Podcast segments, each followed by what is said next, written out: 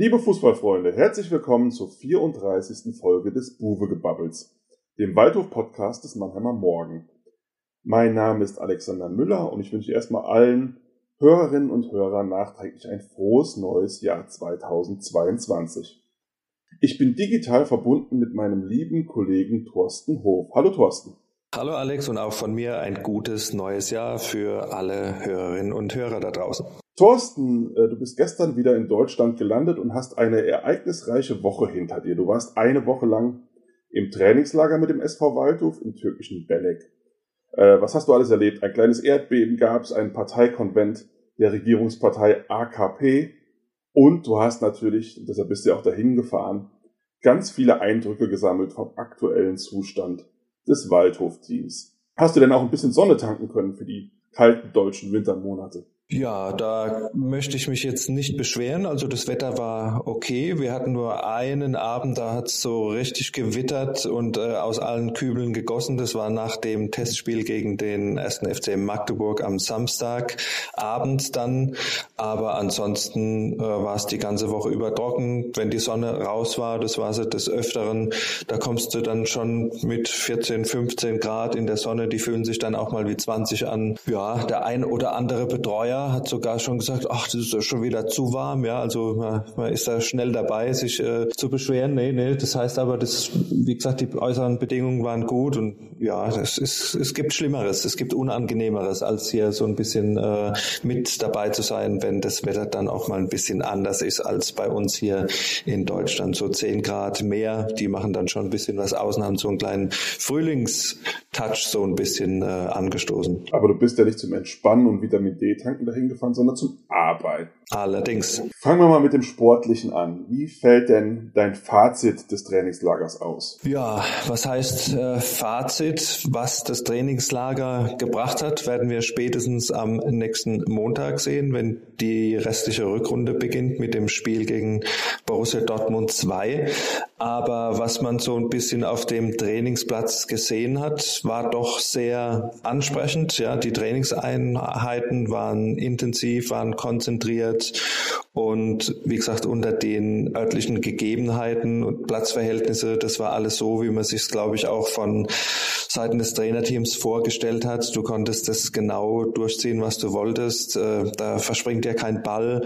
Du kannst dich auf die Passschärfe, auf die Passgenauigkeit, solche Dinge konzentrieren, ohne dass dir irgendwas in die Quere kommt und hast halt eine ganz andere Trainingsqualität. Und äh, ja, jetzt geht's natürlich darum, zurück in Deutschland sich wieder ein bisschen an die Plätze hier zu gewöhnen. Aber ich glaube, die fünf Trainingstage, die es ja dann im Endeffekt waren, plus das Spiel dann am Samstag gegen äh, Magdeburg, die haben schon eine gute Basis gelegt, dass du da wieder reingekommen bist nach den zwei Wochen Pause und dass dementsprechend auch alle körperlich wieder auf einem guten Niveau sind, hatte ich so den Eindruck, dass da keiner hinterherhinkt, dass alle wieder auf einem Level sind. Das war ja auch, was äh, Trainer Klöckner so ein bisschen als Fazit äh, gezogen hat nach dem Trainingslager, dass alle wieder einsatzbereit sind, dass du jeden 90 Minuten bringen kannst und dass die Verfügbarkeit einfach wieder da ist, der Spieler, und du dir nicht Gedanken machen musst, wenn jetzt einer ausfällt. Um Gottes Willen, ich habe bloß noch drei auf der Bank, für die es vielleicht für 70 Minuten reicht und den Rest müssen wir gucken, wie wir über, über die Runden kommen. Ob, um welche, Spiel, um welche Spieler ging es denn da, die so ein bisschen Nachholbedarf hatten? Ja, du hast ja auch gesehen, zuletzt nach seiner Verletzung, Adrien Lebeau äh, ist so ein bisschen in ein Loch gefallen, würde ich sagen. Zur Winterpause hin war nicht mehr ganz so der Aktivposten, wie er das vor seiner Verletzung noch war.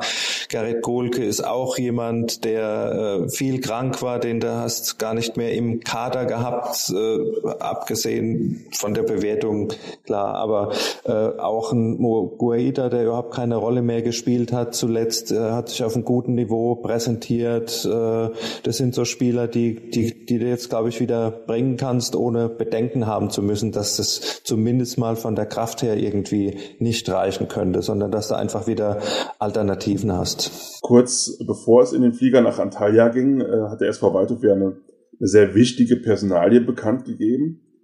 Der neue Kaderplaner bzw. Manager, Sportdirektor, sportliche Leiter ist bekannt gegeben worden.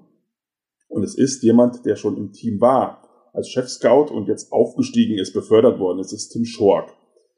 Ähm, Hat dich die Entscheidung überrascht, dass er es jetzt geworden ist, dass er sogar zum Geschäftsführer Sport auf Augenhöhe mit Markus Komp befördert wurde? Ähm, zumal Präsident Bernd Beetz ja davon gesprochen hatte, dass es viele namhafte Bewerbungen gibt auf dem Posten. Ja, du sprichst es an. Ich denke, man muss diese Entscheidung so ein bisschen oder man kann sie von, von zwei Seiten aussehen. Ganz überraschend war es natürlich nicht, weil er wurde ja auch so ein bisschen lanciert, äh, als es darum ging, wie geht's weiter nach dem äh, nach der Entlassung von Jochen Kiens, äh, dass da der Name auch so offensiv ein bisschen in die Öffentlichkeit gepusht wurde, kam sicher nicht von ungefähr. Insofern war das dann nicht so überraschend. Und es wurde ja auch äh, gesagt, dass er absolut in der Verlosung ist. Andererseits, das hast du eben auch angesprochen bei diesem äh, Fan-Talk da damals, diesem seltsamen, wurde ja auch äh, gesagt, dass, äh, oder Bernd Bates hat sich darüber gewundert, dass sich die äh, Bewerbungen hier stapeln würden und wer alles äh, Sportchef beim SV Waldhof werden möchte und dass man jemand mit, mit Strahlkraft auch so ein bisschen dann auswählen will, eventuell, ja, da hätte man jetzt schon denken können, dass vielleicht auch jemand kommt, der entsprechend erfahrener ist. Das sind so die zwei Seiten. Ein, einerseits keine große Überraschung, weil es hat viel darauf hingedeutet und dass man den Tim Schock so ein bisschen auch schon so da in die Richtung geschoben, äh, geschoben hat. Aber wenn man andererseits wieder gehört hat, dass man eine große Auswahl hat, dann äh, spricht es jetzt entweder sehr für den äh, Tim Schock oder man ist vielleicht auch ein bisschen den einfachen Weg gegangen und äh, das ist jetzt auch so ein bisschen die Krux, wo man die Entscheidung dementsprechend dann auch äh, beobachten muss in nächster Zeit. Tim Schork ist 31 Jahre, ist jung, ist an vorderster Stelle da noch unerfahren, aber hat auch gesagt, ähm, im Endeffekt geht es um die Arbeit, ja, und an der musste ihn dann messen. Es ist natürlich ein kleines Risiko für einen Verein, weil diese Position ist ja eine Schaltstelle, wo du viel richtig machen kannst kannst, wo du aber auch, wenn du Fehler machst, äh, hast du Auswirkungen, die sich vielleicht auch ein bisschen in die Zukunft reinziehen, weil der Kader ist eigentlich das, das Kapital, da werden die Weichen gestellt, da kannst du dir keine großen Fehler erlauben. Oder wenn da Fehler passieren, kannst vielleicht auch mal in die andere Richtung gehen. Wenn du einen Trainer hast, den kannst du relativ äh, schnell austauschen, wenn der Kader gut ist, ja, das ist dann eine Person, wenn der Kader aber schlecht ist, dann kannst du den besten Trainer holen. Der wird dir da auch nicht mehr viel rausholen können. Deswegen also eine sehr wichtige Position und insofern A, ein kleines Risiko, weil er das an der Stelle noch nie gemacht hat in erster Verantwortung. Und du kannst natürlich auch sagen, die haben sich jetzt jemand geholt, wo sie vielleicht wenig Widerstand erwarten, ja, weil man hat es im, im Wirtschaftsleben oft, dass man Leute befördert aus den eigenen Reihen und dann erwartet, dass da auch eine gewisse Loyalität da ist. Das deutet ja darauf hin, wenn du die Pressemitteilung angeguckt hast zu seiner Beförderung, da sprach Markus Komper davon, dass es mit ihm auch im zwischenmenschlichen Bereich passt. Also das ist ja dann auch so ein versteckter kleiner Seitenhieb nochmal gegen Jochen Kienz dann gewesen. Kann man ja, zumindest so interpretieren. Wenn du, das, wenn du das so interpretieren möchtest, aber du weißt, es gibt, es gab nie einen Konflikt. Also insofern. Ach so, ist das, das habe ich, das hab ich jetzt ja. ganz vergessen. Ja, aber nochmal noch ja. mal zurück vielleicht auch, was das, das Zwischenmenschliche ja. betrifft. Ich habe äh, ja ein großes Interview mit ihm geführt, hatte auch die Gelegenheit, ein paar Mal so mit ihm zu plaudern. Also er ist so im Umgang ein sehr angenehmer Typ, ist äh, kein Lautsprecher, also eher ein bisschen zurückhaltend, hat viel darauf Wert gelegt, dass man äh, im, im Team sprechen. Er hat auch von, von ein paar Spielern gehört. Es wird ja auch das ein oder andere Gespräch schon geführt, dass es so auf, du hast eben gesagt, zwischen zwischenmenschlicher Ebene, also von der Ansprache her, anscheinend doch ein bisschen ein anderes Herangehen ist. Ja, bei Jochen Keynes hat man oft so die Friss- oder Stirb-Haltung gehabt. War klar, ein bisschen schroffer ging es dazu. Also äh, es geht ja auch immer drum, wie ist das Klima bei solchen Vertragsgesprächen. Ja, und äh, klar, der ein oder andere, der braucht eine klare Ansprache. Mit dem anderen muss man vielleicht auf einem, auf einem anderen Level sprechen. Ich denke, äh, da ist es bestimmt nicht falsch, wenn das Klima, sage ich mal, für so ein Gespräch schon mal in vernünftigen Bahnen ist. Und am Ende werden wir dann halt sehen müssen, was, was dabei rauskommt. Ja, das ist dann, da kann das Klima noch so gut sein. Zum Schluss muss da halt ein Ergebnis haben. Mit schönem Klima äh, 12 da ist auch nicht gut, ne? Ja, äh, genau, du sagst es. Und äh, wie gesagt, es stehen jetzt Aufgaben an. Du musst den Kader für die Rückrunde jetzt noch ein bisschen aufhübschen, vielleicht äh, ein bisschen verbreitern, dass da, dass du da Alternativen hast. Du musst aber natürlich auch schon auf die nächste Saison gucken, weil viele Verträge von Leistungsträgern auslaufen. Ja, Martinovic, Verlat, Boyamba sind sind Spieler, die nächstes Jahr den Vertrag verlängern sollten, wenn man sie halten möchte. Ja, da geht es ja auch darum, das Gerüst zu halten. Da musst du jetzt schon damit anfangen, dass du halt äh, so eine gewisse Basis hast. Also da ist schon einiges zu tun und da muss äh, relativ schnell müssen die Dinge da angepackt werden. Ja. Also, ist ja auch schwierig, weil man nicht weiß, in welcher Liga man spielt. Das kommt dazu. Du hast dann natürlich Spieler, die schauen jetzt vielleicht schon auf die zweite Liga, weil sie denken, sie können den Schritt packen, sehen aber auch, vielleicht klappt es ja mit dem Waldhof, bleibe ich lieber da, weiß ich, was ich habe, spiele auch zweite Liga. Das ist natürlich eine Sache, wo du äh, die Entscheidung so ein bisschen an Saisonende hinausschieben musst, dann, wenn es tatsächlich so gut laufen sollte in der Rückrunde. Aber du musst natürlich jetzt schon so ein bisschen abklopfen, wie ist die, wie ist die Bereitschaft, ja, wie sieht's aus? Kannst du dir vorstellen, auch wenn wir es nicht schaffen, nochmal ein Jahr zu bleiben, dass das, was nächstes Jahr angehen. Und äh, ja, wie gesagt, da stehen jetzt schon schon einige Aufgaben an. Ich fand es aber auch äh, gut, dass er die Verantwortung annimmt. Und du hast ja auch gesagt, äh, Geschäftsführer ist jetzt auf Augenhöhe, zumindestens formal, äh, mit Markus Komp, der sich weiter um das äh, Betriebswirtschaftliche kümmern soll und geht als Geschäftsführer auch in die Haftung. Das war ja auch wohl so ein Thema, das immer angesprochen wurde. Das heißt, im Endeffekt musste auch ein Kopf dafür hinhalten. In dieser GmbH ist natürlich ein theoretisches Konstrukt und ob soweit kommt, ist immer, immer die Frage. Also das ist natürlich eine, eine eher theoretische Sache, aber er geht jetzt da in die Verantwortung und ich gehe mal davon aus, dass es nicht nur ein Entgegenkommen des Clubs war, zu sagen, du bist jetzt da auf Augenhöhe, sondern vielleicht auch eine, eine Forderung, ja. Und wie gesagt, äh, er hat Erfahrung gesammelt in zweiter Reihe in Sandhausen, war jetzt auch mit Jochen Kienz immer bei allem dabei, aber das selbst zu wuppen, das muss man jetzt dann halt sehen, ob die ganzen Lerneffekte, die er da mitgenommen hat, äh, ob er die auch dementsprechend selbst umsetzen kann. Aber müssen wir sehen, wird die Zeit einfach zeigen. Ja, Tim Schwocks erster Arbeitsnachweis, der hört ja auf den Namen Justin Butler, ein junger Stürmer, FC Augsburg Jugend, Bayern München Campus gewesen, Jetzt zuletzt beim FC Ingolstadt. Die sind ja jetzt in die zweite Liga aufgestiegen, vergangene Saison sind jetzt da letzter. Äh, wie finden wir den? Ist das eine Verstärkung? Ja, ist jetzt ein bisschen schwer zu beurteilen, sage ich mal, von äh, fünf Trainings, ein, äh, fünf Trainingstagen vielmehr. Rein körperlich auf jeden Fall eine Verstärkung, ist ein absoluter Athlet für seine 20 Jahre, hat er auch einen Bruder, der zweite Liga Basketball spielt, den kennt der äh, Waldhof-Pressesprecher Janik Barwig noch von seiner Zeit bei den MLP Academics. Da ist er ihm auch aufgefallen. Also äh, muss auch ein ziemlicher Muskelprotz sein mit 1,96 Meter. Also das heißt, bei Butlers gab es immer gut zu essen zu Hause. Ja. Viel Eiweiß, ne? Gut, ja, die sind gut gewachsen, die zwei. Äh, Justin ist nicht ganz so groß, 11 Zentimeter kleiner, aber für die Stürmer, die wir im Moment beim SV Waldhof haben, tatsächlich ein, ein Riese, ja, also echt ein Athlet, äh, schnell, dynamisch auch von der Ballbehandlung klar am Anfang hast du gesehen, die ersten drei, vier Trainingseinheiten, da musste in der neuen Mannschaft musste sich zurechtfinden, Abschlüsse so, ja, und dann ging es aber so Stück für Stück ran. Wir haben dann auch dieses Testspiel gemacht intern, weil der Test gegen Rostock ja ausgefallen ist. Da hat er bei diesem 1 zu 1 über die 45 Minuten auch das eine Tor für die gelbe Mannschaft da erzielt und das, wie gesagt, mit, mit einem dynamischen Antretballbehauptung und das Ding dann versenkt denkt. Ich denke, so will man ihn sehen, was jetzt halt absolut schade war, dass man ihn im Test gegen Magdeburg nicht äh, unter Wettkampfbedingungen dann jetzt nochmal gesehen hat. Weil er erkältet war. Erst, ja, genau. Erster Eindruck äh, gut. Auch wie gesagt, das ist die gesuchte Alternative, auch vom Körperbau her einfach mal ein anderer Spieler, der die gegnerischen Abwehrreihen vor andere Aufgaben stellt.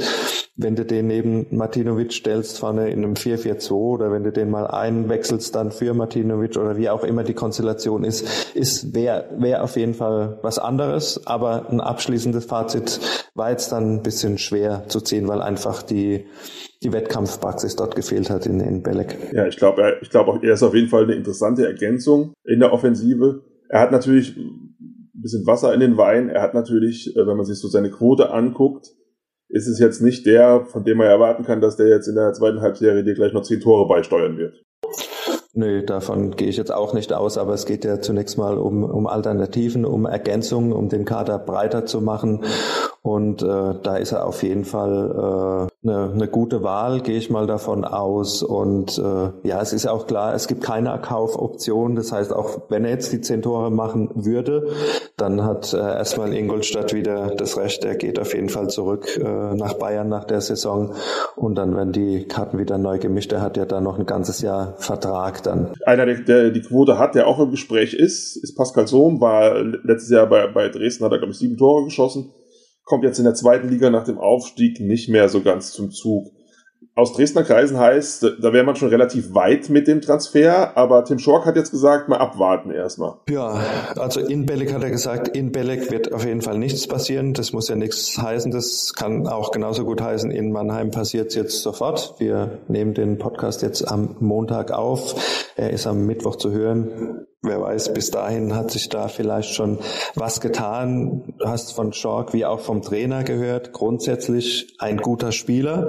Er passt auch ins Raster. Körpergröße, hat jetzt in der zweiten Liga nicht so Fuß fassen können, hat aber eine gute Quote, eine relativ gute Quote in der dritten Liga. Also da weiß er auf jeden Fall, wo das Tor steht, ist auch äh, 30, glaube ich, oder 31. Also hat äh, eine gewisse Erfahrung, die er schon mitbringt und wer praktisch äh, Justin Butler 2.0, ja, was, was das betrifft. Äh, wie gesagt, auch großer, großer Spieler, den du vielleicht auch mal oben anspielen kannst und ja, aber äh, könnte ja auch Teil dieser Schwaben-Connection vorne werden mit Schnatterer, Martinovic, der kommt ja aus genau, Künzelsau, ja, wie man so. Ja, kommt aus Künzelsau, wäre dann auch relativ schnell zu Hause, ist sicher auch ein mhm. Punkt, der für den Waldhof sprechen würde.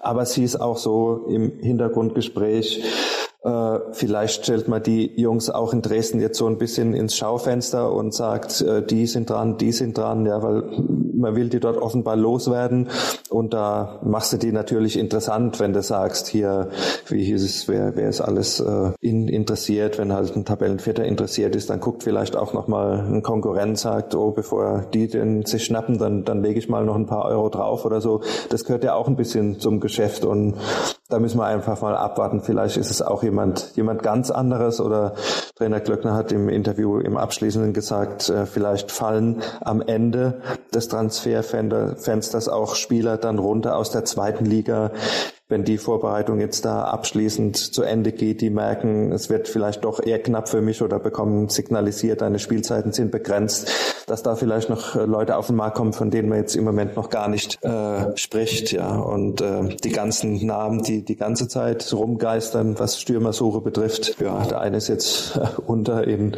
Groß Asbach mit mit Sascha Mölders, ja, äh, als spielender äh, Trainer.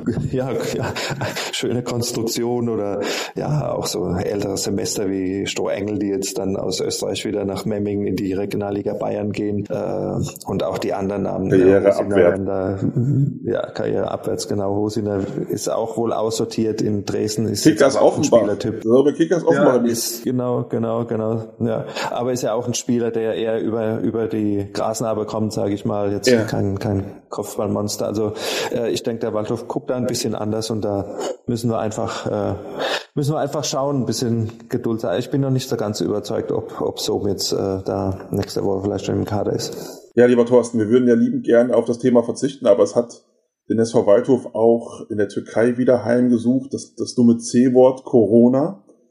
Äh, Giljan Nurcha wurde gleich am ersten Tag positiv getestet in, in der Türkei, stimmt, ja? Ja, er ist am, am Montag, am Montag. Erkältungssymptome, ist dann noch negativ getestet worden, aber ist dann äh, sicherheitshalber gleich mal isoliert worden. Der zweite Test Dienstag war auch noch negativ. Dann. Der dritte Test am Mittwoch war dann PCR und war positiv und dann hast du natürlich die Kacke am Dampfen gehabt, wie es so schön heißt. Ja. Das ist so. Ähm, der arme Kerl sitzt jetzt auf, äh, auf seinem Hotelzimmer immer noch in, in Belek fest es gab auch in, in Spielerkreisen, nachdem der Fall Joscha bekannt geworden ist, ähm, eine Diskussion darüber, sollen wir jetzt hier weitermachen, sollen wir lieber abbrechen, ist es zu gefährlich? Man hat sich dann äh, am Ende dafür entschieden, in der Türkei zu bleiben und das Trainingslager zum Ende zu bringen. Wie hast du das wahrgenommen, die Diskussion? Ja, die Diskussion äh, oder die Situation, sage ich mal, die wurde ja dann erst so richtig äh, prekär, als der PCR-Test tatsächlich dann auch positiv war. Und dann hast du am Mittwoch äh, dann schon gemerkt, also ich habe meine Kontakte da auch so ein bisschen eingeschränkt, war auf dem Trainingsplatz, äh, aber abends Hotelbar, Lobby und die ganzen anderen Sachen, das äh, habe ich da doch schon ein bisschen äh, eingeschränkt und dann lief der Kontakt dann oft telefonisch oder über WhatsApp und immer wenn du von denen nichts gehört oder gesehen hast, dann wusstest du, äh, es ist was, was ein bisschen die Truppe beschäftigt, ja. Und am Mittwoch war es dann tatsächlich so, dass da äh, die Information natürlich äh, an die Mannschaft gegeben wurde und dann, wie man so gehört hat, schon intensiv drüber diskutiert wurde, was machen wir jetzt? Äh, bleiben wir da, ziehen wir es durch, fahren wir nach Hause? Du hast halt eine Gruppe von 30 Leuten, da ist der eine dabei, der ist ein bisschen ja, sage ich mal, der hat mehr Bedenken. Die anderen sagen, ja, musste, musste halt mit, mit umgehen irgendwie. Was, was bringt's, wenn wir jetzt nach Hause fahren? Dann verlierst du wieder zwei Tage. Am Ende stand die Entscheidung, sie bleiben da. Man muss auch immer sehen, die waren da schon in einer, in einer gewissen Blase und äh, die Möglichkeit zu Kontakten außerhalb des Trainingsbetriebs war in der Türkei wahrscheinlich weniger gegeben, als wenn du dann zu Hause bist und äh, vielleicht in der Familie und dann gehst du halt abends vielleicht doch mal noch mal in einen Café oder weißt ja nicht, wie sich da jeder verhält. Da hast du das ein bisschen unter Kontrolle gehabt, äh, zumindest was die Kontakte betrifft. Kann man von zwei Seiten sehen. Man kann auch die Frage stellen, muss man da überhaupt in die Fremde reisen, weil du hast dann halt das Problem, Du hast jetzt zwei Spieler, die noch vor Ort sitzen. Justin Butler kam ja dann noch dazu, also Erkältungssymptome am Samstag auch zwei Tests negativ. Stand heute Montag, wie gesagt, wir nehmen Montag auf. Hat man jetzt auch noch nichts gehört, dass äh, der nächste Test positiv ausgefallen sein soll. Aber du hast jetzt halt zwei Spieler, die noch in der Türkei festsitzen und die dir jetzt hier nicht äh, ab Mittwoch, wenn sie wieder einsteigen, ja, vielleicht äh, Rückflug Dienstag, vielleicht hast du sie wieder dabei. Aber ist natürlich eine Situation, das ist der, der Worst Case in einem, in einem Trainingslager. Das, äh, und auch was, was Joscha betrifft, äh, er sitzt jetzt seit Montag eine Woche auf diesem Hotelzimmer, ja. Furchtbar. Und, das ist ganz furchtbar. Ja, ja ganz ich meine, du kannst ja dich nicht den ganzen Tag ins Bett lesen. Äh, du musst, du solltest dich ja irgendwie fit halten. Wie willst du das machen im Hotelzimmer?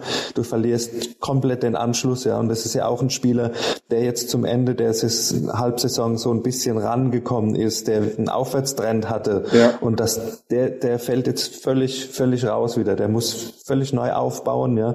Und äh, ja, das ist äh, also das Schlimmste, was, was dir passieren kann in so einem Trainingslager. Uh, ganz davon abgesehen, dass es natürlich auch zu einer gewissen Unruhe führt. Aber man hat sich dann wohl gemeinsam dafür entschlossen, das weiter durchzuziehen. Und ja, im Endeffekt war es dann wohl die richtige Entscheidung. Viel mehr ist ja dann nicht dazugekommen. Hoffen wir mal, dass es so bleibt. Andere Clubs hatten hier in Deutschland äh, schlimmere Zahlen, ja, und da wird sich eh noch weisen, wie der erste Train äh, Spieltag da über die Bühne ich geht. Ich wollte gerade sagen, Spieltage. wenn wir das mal ein bisschen auf eine allgemeinere Ebene heben wollen, ähm, man sieht es jetzt in der Bundesliga bei Bayern mit Abstrichen auch bei Mainz, ähm, dieses, äh, die, diese Corona-Problematik wird gerade jetzt in diesen Wintermonaten, davon gehe ich fest aus, nochmal ähm, einen erheblichen Einfluss auch auf den sportlichen Erfolg haben. Und der Christian Streich, der Freiburger Trainer, hat da, glaube ich, das Richtige zu gesagt dass die Teams, die mit den wenigsten Fällen da durchkommen, wahrscheinlich auch die meisten Punkte holen. Das muss man halt, das muss man halt wissen und deshalb gilt es halt bei dem Thema gerade jetzt in diesen Wochen und Monaten, glaube ich, nochmal extrem aufzupassen. Weil wenn du dir das einmal in die Mannschaft richtig reinholst nochmal, ich meine, der Waldhof ist ja da ein gebranntes Kind, ich erinnere an den, an den Oktober mit den 17 Fällen, dann kann das verheerende Auswirkungen haben. Und DFB, DFL die beharren ja mittlerweile auch darauf, dass du spielen musst. Also du, so, eine, Spielabsage kriegst du nicht so schnell durch, ja. Und wenn, wenn die Spiele abgesagt werden, dann hast du halt die ganzen Nachholspiele, die ganzen englischen Wochen im Frühjahr. Also es ist extrem wichtig, dass du, äh, dass du die, den Virus aus der Mannschaft raushältst, glaube ich. Ja, soweit das eben möglich ist. Ja, du siehst ja aber auch äh, beim Waldhof sind jetzt alle immun auf die eine oder andere Weise, weil wir auch den Ausbruch im Oktober hatten. Aber selbst äh, doppelt geimpft und genesen ist ja ja keine Garantie mehr mittlerweile, ja. Und dann stehst du da und wenn du dann halt drei, vier Spiele ersetzen musst, dann gehen dir alle Automatismen flöten und das kann dich wirklich hart zurückwerfen und deswegen müssen die Clubs A aufpassen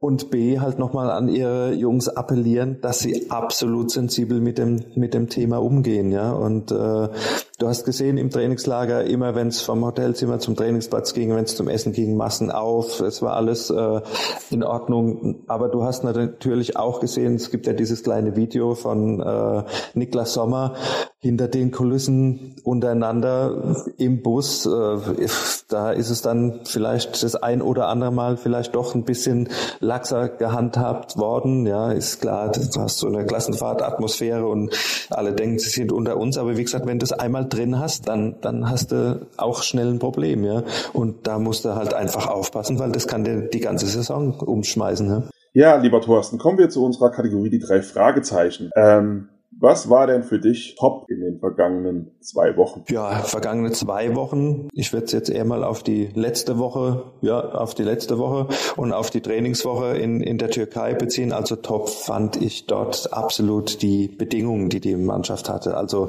ein Trainingsplatz, der absolut auf, auf Top-Niveau, hätte vielleicht noch ein bisschen kürzer sein können, wenn man wirklich die, das Salz in der, äh, wenn man den, den Wein, wie hast du vorhin so schön gesagt, Wein. Den Wasser im Wein, genau, den, den Wasser im Wein suchen wollte oder reinkippen wollte.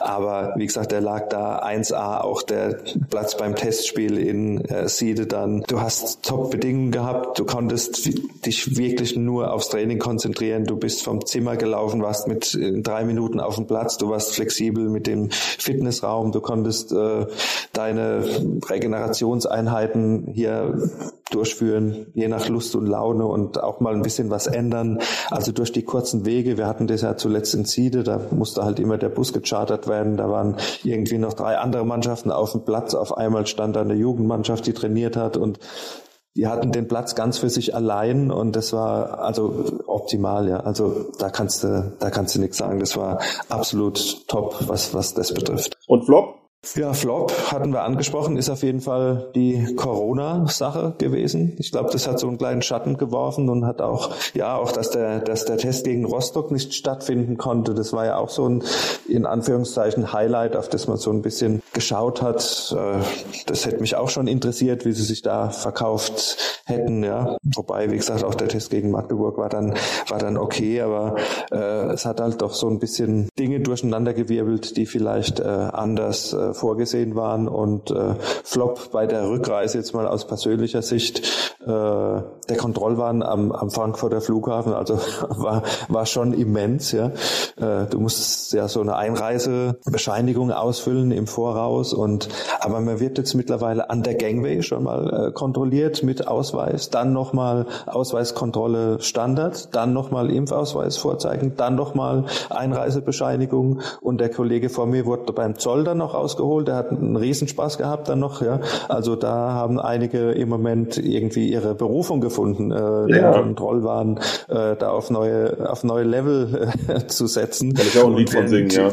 Und während in der Türkei, da hast du vielleicht gedacht, ja, da geht mir auch immer so ein bisschen davon aus, dass der Staat da so ein bisschen genauer drauf schaut. Ja, da heißt stichprobenartige Überprüfungen und da wirst du einfach äh, durch, durchgewungen. Also es hat die die Einreise war jetzt äh, da ja war so ein bisschen flop-mäßig, was die was die was den Abschluss betroffen hat. Dann. Jetzt bin ich mal gespannt, äh, was dein größtes Kuriosum gewesen ist in dieser Woche. Mein Kuriosum war absolut der Schiedsrichter Schiedsrichter am äh, Samstag beim Spiel gegen Magdeburg. Äh, du hast ja dann immer türkische Schiedsrichtergespanne vor Ort irgendwie, wo sie die dann herholen. Das weiß man nie so ganz genau. Aber es gab zwei Szenen. Also der Waldhof hat ja 1 zu 0 geführt durch das Tor von Lebo. Und dann hätte der Waldhof eigentlich 2 zu 0 führen müssen. Konter, äh, Boyamba macht das 2-0 und dann wurde da abseits gewunken. Warum auch immer, ja. Also das war also eine krasse Fehlentscheidung, aber es wurde dann noch noch getoppt. Äh, auf der Gegenseite ein Monster-Elfmeter von Anton Donkor gegen Magdeburger Spieler, den hättest du in, von Antalya aus gesehen, äh, weiterlaufen lassen. Ja, die sind die natürlich völlig ausgerastet, die Magdeburger und die des türkisch mächtigen äh, Delegierten des äh, FCM wie zum Beispiel Barisch Attik oder so, die haben dann mal gefragt, äh, was, was denn da los war und dann sagt der Schiedsrichter, sowas pfeifen wir hier in der Türkei nicht. ja, super. War, war, war Türkische Härte. Schön, ja, war eine schöne, schöne Entscheidung und die Begründung fand ich auch gut und dann, ich weiß nicht, vielleicht pfeifen die sonntags halt irgendwie äh, Kreisliga und äh, da wird es vielleicht dann auch nicht gepfiffen. Ja, aber in der Kreisliga gibt es auch gute Schiedsrichter. Jetzt erzähl dir keinen Unsinn. Ja? Nein, ich will hier keinen Kreisliga-Schiedsrichter zurücksetzen, sondern vielleicht eher auch äh, die Spieler oder sagen wir mal äh, in der B-Liga, wo man doch ein bisschen körperlicher dann zur Sache geht, weil es mit dem Laufen nicht mehr so hinhaut, ja. Und dann muss man da vielleicht auch Abstriche machen und deswegen wird es halt da nicht gepfiffen, Ende der Durchsage. Aber war war ein bisschen kurios, die, die Spielführung. Ja. Aber ganz kurz, weil wir das am Anfang angeschnitten haben dann sollten wir es vielleicht auch kurz erwähnen. Erzähl mal die beiden äh, Dinge, einmal das kleine Erdbeben und das andere der AKP-Parteitag. Das, das musst du unseren Hörerinnen und Hörern jetzt.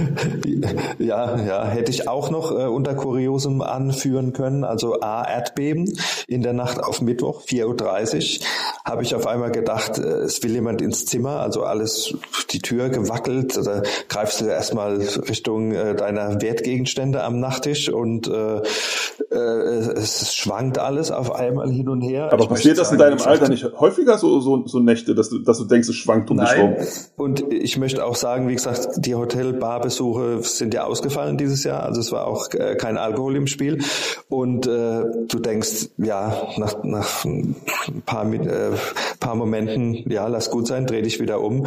Und am nächsten Morgen habe ich auch eher gedacht, ich hätte da irgendwie schlecht geträumt oder so. Aber das haben tatsächlich auch andere mitgekriegt. Das war ein Beben der Stärke 5,1. Ja, das, das merkst du schon. Da, da hat das äh, Bett so 50 Sekunden ordentlich äh, vibriert. Und äh, so im Nachhinein sind es dann auch Dinge, die man nicht bei Bewusstsein, glaube ich, erleben will, bei vollem.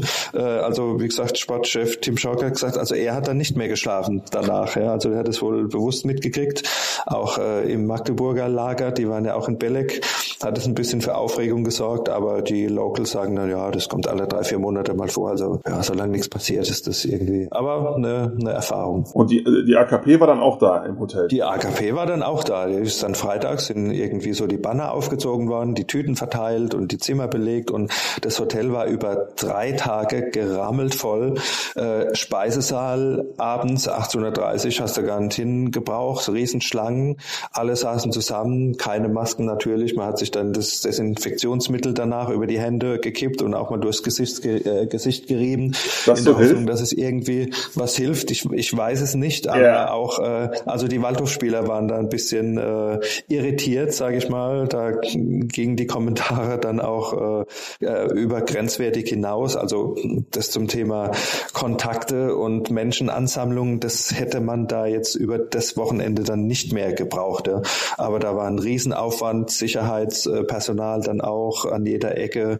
Türkische Innenminister war wohl da und ja, der Waldhof mittendrin statt nur dabei, ja. Ja, dann wollen wir mal zum Abschluss nochmal kurz zurück zum Text kommen. Äh, machen wir einen kleinen Ausblick. Äh, das Startprogramm des SV Waldhof ins Jahr 2022. Du hast es schon angesprochen, es geht los ähm, mit dem Heimspiel montagsabends gegen Borussia Dortmund 2 und dann hat man so eine englische Woche vor sich.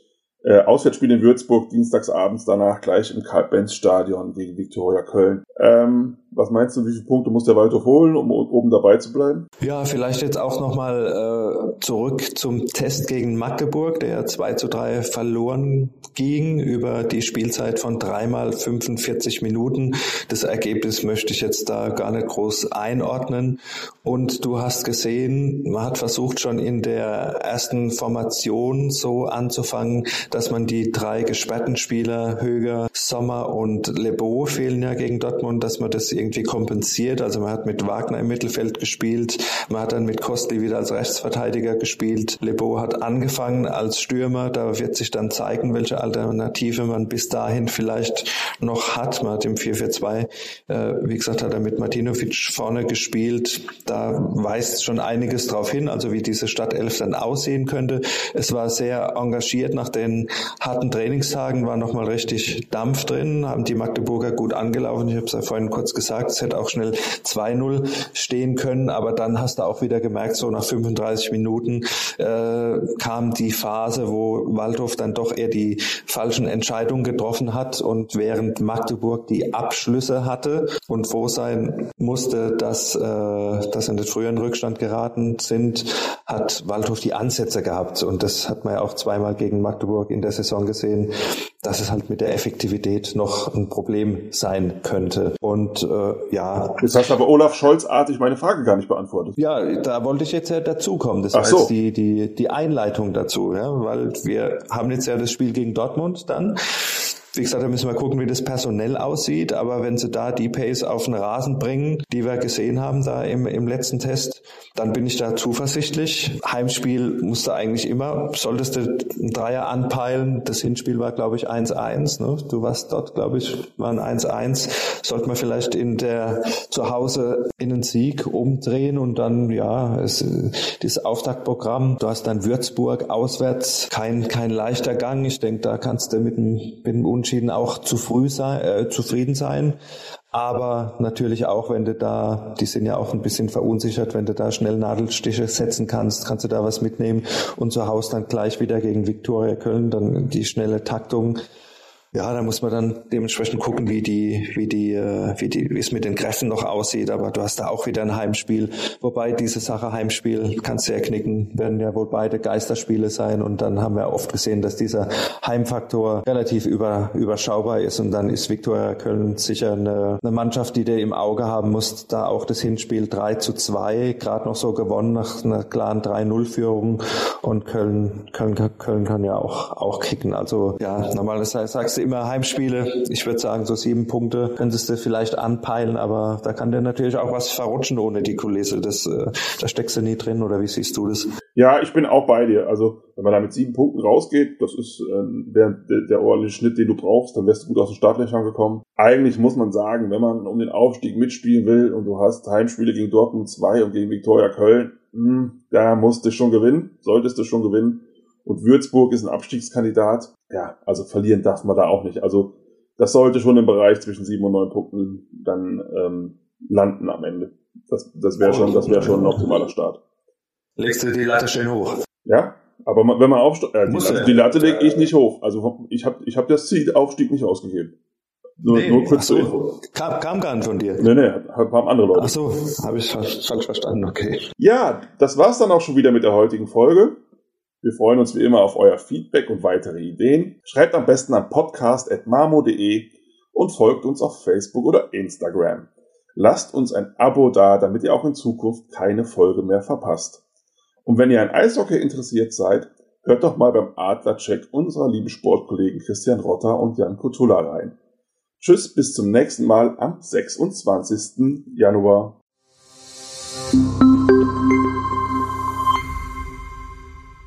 Ein Podcast des Mannheimer Morgen.